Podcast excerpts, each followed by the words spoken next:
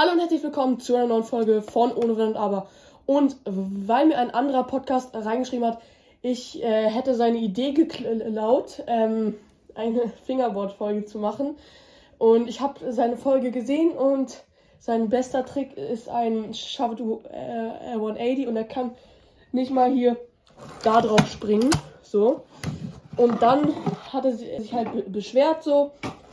Ja, wenn er meint, ich habe es geklaut, okay, aber jetzt zeige ich mal ein paar Tricks, ähm, die er wahrscheinlich nicht kann. Und genau, let's go. Man sieht's nicht. Ja.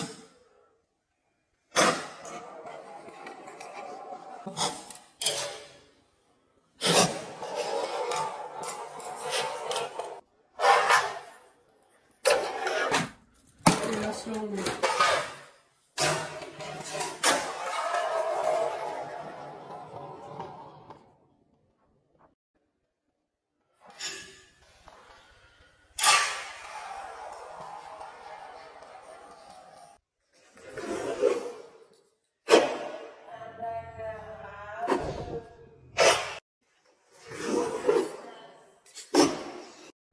Ja, das war's jetzt mit der Folge. Ich hoffe, euch haben die Tricks gefallen. Äh, letzte Folge waren ja eher Tricks für ähm, Starter und das eben für Profis. Genau, ich hoffe, euch hat's gefallen. Schreibt in die Kommentare, ob ich mehr Profi-Tricks euch zeigen soll. Haut rein und ciao, ciao.